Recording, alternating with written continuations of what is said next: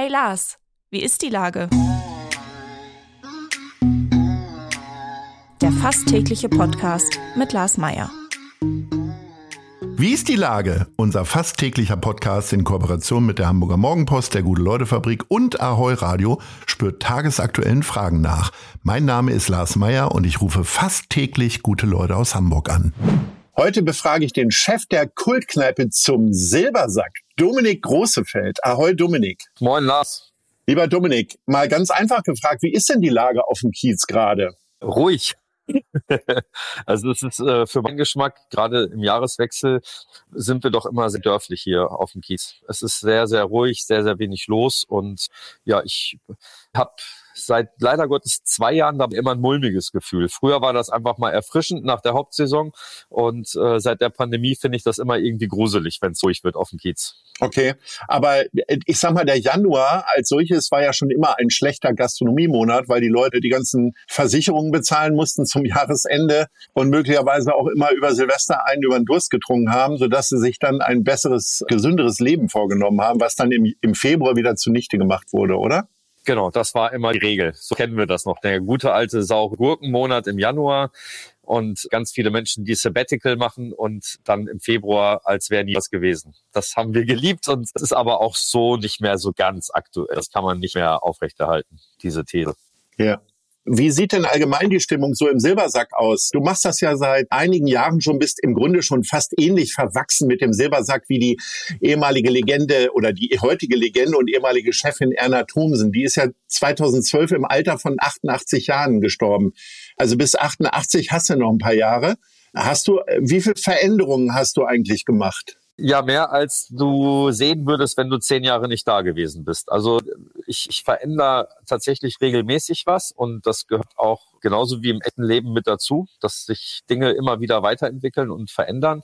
Im Silbersack haben wir aber dabei so die Challenge, äh, dass es möglichst, ja, erstmal die Räder langsam gedreht werden und dass es natürlich nicht immer so signifikant ist, dass ich hier den Laden auf den Kopf stelle. Also die Wände werden nicht weiß gestrichen, so viel steht mal fest. Die bleiben immer im zarten Rauchergelb oder wie? Ja, ich habe ich hab das mal versucht, wie Telekom Magentafarb zu beantragen, wo ich das Nikotingelb aus dem Silbersack, aber leider nicht möglich. okay. Also ihr seid ja eine der letzten verbliebenen Raucherkneipen. Wie ist denn das für dich, so jeden Abend da hinterm Tresen zu stehen und durch den Nebel zu gucken? Das ist für mich als Nichtraucher äh, genauso wenig anstrengend wie als Nicht-Trinkender, wird den ganzen Abend in der Kneipe zu sein. Also das ist für mich einfach Bestandteil einer Kneipe. Ja, das gehört für mich immer so zur Identität dazu. Da kann man jetzt sagen, das, das wäre vielleicht eine der Schrauben, die der ein oder andere Mensch da draußen geändert haben will. Aber äh, nee, da sage ich, das ist tatsächlich ein Kernthema. Und das ist sogar so drastisch für mich Kernthema, dass es äh, damals mehr oder weniger auch der Auslöser für mich war, NRW zu verlassen und nach Hamburg zu gehen, weil in NRW das Rauchverbot kam und hier in Hamburg fleißig weitergeraucht wurde. Ja. Unser heilsamer Mittelpunkt neben natürlich den verschiedenen Gästen ist die Musikbox. Was ist denn das aktuellste Lied da in der Musikbox? Habt ihr Layla oder ist das, ist das aktuellste Lied wahrscheinlich eher von Freddie Quinn? Nee, die Antwort liegt in der Mitte. Also, und ich es. Ja, und das ist auch nicht nett, dass du mich nach gerade ausgerechnet so einem blöden Lied fragst. Also äh, Freddie Quinn super und auch bei Freddie Quinn und Hans Albers gibt es vielleicht das ein oder andere Lied, das man vielleicht nicht mehr in der Box haben braucht. Aber also bei, bei moderner Musik tue ich mich schwer. Ich sag mal so, die Quote lebendig oder toter Künstler muss 80-20 sein. Okay, sehr gut. Jetzt machst du das ja auch schon eine ganze Zeit lang verantwortlich. Was sind denn so deine zwei, drei Lieblingsgeschichten, die du so erzählst? Weil ich sag mal, nicht nur die Nächte sind lang, sondern der Laden ist immer recht voll. Ich bin ja neulich, bin ich ja mal bei dir gewesen um halb sieben, da waren da schon 30, 40 Leute und die waren auch nicht mehr so ganz alleine, würde man fast sagen. Wir wollen keinen Alkohol verherrlichen, aber wahrscheinlich haben die schönsten Geschichten mit Alkohol zu tun, ne? Oh, ja, also äh, jetzt hast du mich mehr oder weniger in die Richtung schon gebracht, dass ich dann natürlich an Geschichten unter Alkoholeinfluss denke. Aber ich, ich würde jetzt mal frech behaupten, dass es auch richtig, richtig coole Momente gab, die damit eigentlich gar nichts zu tun hatten, sondern die einfach so mit den Menschen zu tun haben, die hier reinkommen. Und das erstmal losgelöst von dem, was sie dann hinterher konsumieren oder wie sie dann heiter drauf sind, wenn sie dann mal ein zu viel haben.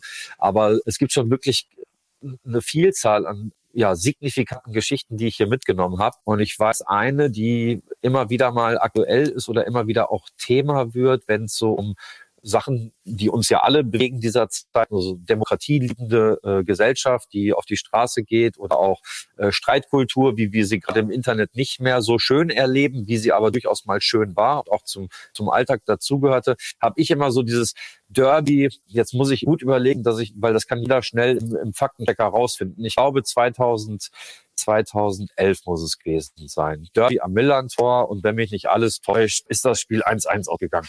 So, ich weiß nicht, ob du jetzt nebenbei den Browser aufhast und das prüfst oder ob... Nein, kann ich nicht. Nö, nö, ich habe sowas nicht im Kopf. Ich weiß gerade mal, wie St. Pauli letztes Wochenende gespielt hat. War scheiße. So, ja. Aber äh, äh, also es war so, ne, ich sage jetzt mal unentschieden am Millantor.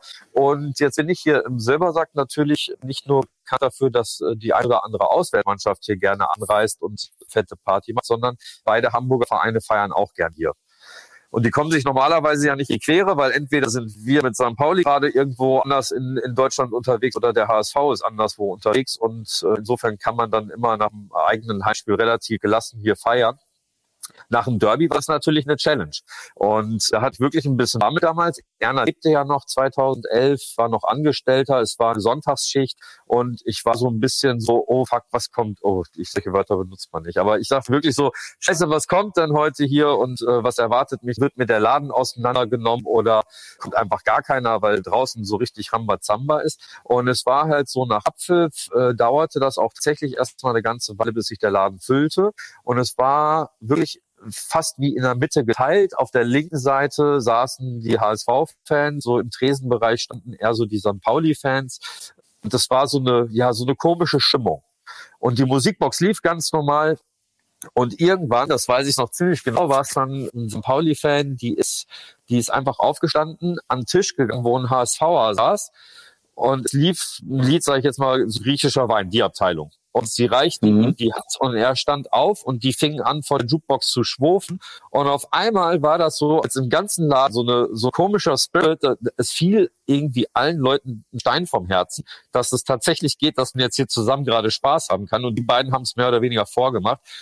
Und dann wurde hier richtig geil gefeiert. Und zwar bis tief in die Nacht. Und das war äh, eine Derby-Party, das kann man nicht anders sagen. Und äh, es gibt natürlich so, ja, Leute, die das anders erleben, die auch schon andere Geschichten nach dem Derby über sich ergehen lassen mussten. Und das ist auch Teil der Wahrheit. Aber dieser Teil, der hier stattgefunden hat, ist Teil meiner Wahrheit. Und ich finde es wunderschön. Und deswegen ist das so eine Geschichte, die mir für immer im Kopf bleibt, wenn ich so über Abend aus dem Silbersack äh, spreche und ich dann irgendwie versuche, mich zu erklären, dass es hier dann doch manchmal anders ist als anderswo.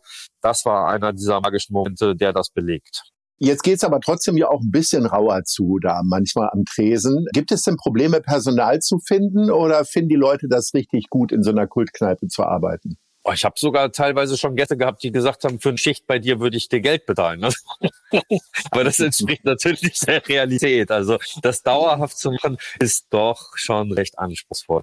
Und ich habe jetzt haben wir ja gerade die schwierigen Pandemiejahre hinter uns. Ich habe das wirklich geschafft, in den letzten zwölf Jahren, in denen ich den Laden jetzt betreibe, teilweise noch Mitarbeiter zu haben aus der ersten Stunde. Viele von denen, die damals mit Erna noch zusammengearbeitet haben, also mit mir zusammen damals Angestellte waren, sind jetzt allerdings schon in Rente. Und von den Leuten, die ich hier neu beschäftige, ist auch eine Vielzahl. Also der eine hat gerade eine zehnjährige Betriebszugehörigkeit feiert. Die anderen sind auch schon neun und acht dabei. Also es scheint hier erträglich zu sein, zu arbeiten. Aber es ist natürlich immer wieder schwer, neue Leute zu finden, die jetzt gerade so im studentischen Bereich dann nur mal kurzzeitig einen Aushilfsjob suchen, da dann immer wieder passende zu finden, die dann auch wirklich wissen, worauf sie sich hier einlassen. Das ist schon gar nicht so leicht. Du hast Personaljubiläum schon angesprochen. Es gibt aber auch demnächst ein großes Silbersack-Jubiläum, wenn ich richtig gerechnet habe. 75 Jahre Silbersack. Wird das in irgendeiner Weise gefeiert oder bleibt ihr cool und sagt so, nee, alles wie immer? Beides. also ich will jetzt gar nicht zu viel anteasern oder spoilern, aber es wird auf jeden Fall so, vielleicht gebe ich mal ein Bier aus. aber es wird ja. da was geben. Aber wir machen das eigentlich, glaube ich, äh, tendenziell mit so einer ja, asiatischen Coolness. Was ich ja wirklich faszinierend finde, viele Gastronomiebetriebe machen ja teilweise nur noch vier Tage Woche oder fünf Tage Woche. Ihr habt tatsächlich sieben Tage die Woche auf, ja? Ja. Auch Heiligabend und Silvester? Das ist eine Besonderheit. Und zwar, also Silvester, ja, da haben wir ganz normal auf, da machen wir auch keinen Tamtam, sondern sind einfach da und es gibt sogar Sekt im Kühlschrank, wer den haben will. Aber ähm, also jetzt keine große, große Veranstaltung hier oder Reservierung oder sowas, das machen wir nicht. Da stehen wir einfach dafür, dass wir jeden Tag geöffnet haben und für jeder Besucher, bis der Laden halt voll ist. An Heiligabend haben wir eine Besonderheit, äh, die es jetzt auch schon 54 Jahre lang gibt. Da haben wir hier im Silbersack keinen regulären Betrieb, Damals hat das der äh, Pastor Cordes gemacht. Mittlerweile macht es der Kuno vom Café Lara. Der macht hier Seelsorge am Hans-Albers-Platz. Die feiern hier an Heiligabend Weihnachten mit allen, die nicht so richtig wissen, wo sie hinwollen oder hin sollen. Und die Besonderheit, halt, dass es halt nicht Silbersack-Modus ist, ist halt, es wird an dem Abend hier weder geraucht noch Alkohol getrunken, sondern an Heiligabend gibt's hier heiße Getränke, Tee, Kaffee, natürlich auch Säfte und ein bisschen Kuchen und Singsang und man kann sich jetzt schön austauschen, reden. Es gibt ganz viele freiwillige Helfer, die da sind. Wir haben eine Suppe und ja, das ist sehr, sehr herzlich und das ist eine Tradition im Silbersack, an der ich auch für immer festhalten will. Das finde ich schon mal nice. Jetzt ist für dich die Frage. Nice? Oder scheiß? Was findest du gut oder was findest du richtig scheiße? Wofür hast du dich entschieden? Ich habe mich äh, für Eis entschieden. Und zwar ist das ein brandaktuelles Thema, äh, dass wir sehen, dass es scheinbar auch in Hamburg viele demokratieliebende Menschen gibt, die auf die Straße gehen dafür. Und die Kombination aus Demokratie liebend und gleichzeitig auch noch aktiv sein, die ist was, was mir sehr, sehr lange gefehlt hat. Und es ist auch was, was ich im Silbersack am Tresen sehr liebe. Ne? Man, man sagt ja immer, Religion, Politik gehört eigentlich nicht an Tresen, aber wir haben wilde Zeiten und äh, da bleibt das nicht aus, dass die Leute was haben, was ihnen auf der Seele drückt und auch mal drüber reden wollen. Und das äh, muss oder sollte dann nicht, nicht parteipolitisch werden, wenn wir uns hier austauschen, aber es sind halt äh, trotzdem äh, Belange, über die Menschen reden wollen. Und ich merke hier so in meinem analogen Umfeld, wenn wir uns streiten und wir sind oft nicht einer Meinung, meine Gäste und ich und auch die Gäste untereinander, dann herrscht hier trotzdem noch eine sehr angenehme Streitkultur. Und es gibt auch Menschen, die miteinander weiterhin trinken, wenn sie unterschiedlicher Meinung sind und sich nicht den Tod oder sonstiges an den Hals wünschen, was halt irgendwie im Internet einfach vermehrt auftritt. Und ich mag das nicht. Ich sehe das ungerne äh, unter irgendwelchen Beiträgen, egal ob es jetzt Hamburger Presse ist oder auch deutschlandweite Presse. Wenn man dann in die Kommentare reinguckt, dann gibt's immer Schwatzseher und schimpfende Menschen und Schreiende, wenn sie groß schreiben und so. Und äh, ja, da lobe ich mir doch den Streit hier am Tresen, weil ich glaube, wenn du jemanden in die Augen guckst und dich dabei streitest, äh, dann bist du vielleicht noch mal ein bisschen zurückhaltender beziehungsweise ein bisschen achtsamer über das, was du sagst oder auch denkst du noch mal genauer nach, bevor du was rausposaunst, wenn da nicht noch die Tastatur und der Monitor zwischen sind, sondern die Faust sich direkt anlächelt.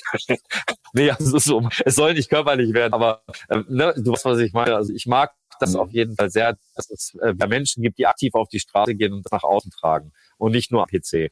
Das finde ich auch sehr gut, Dominik. Und dass du es nochmal ansprichst und lobend erwähnst, finde ich auch sehr gut. Insofern freue ich mich, wenn wir demnächst mal wieder ein sehr gutes Gespräch haben. Und bis dahin sage ich Ahoi. Ahoi. Dieser Podcast wird präsentiert von der Gute-Leute-Fabrik, der Hamburger Morgenpost und Ahoi Radio.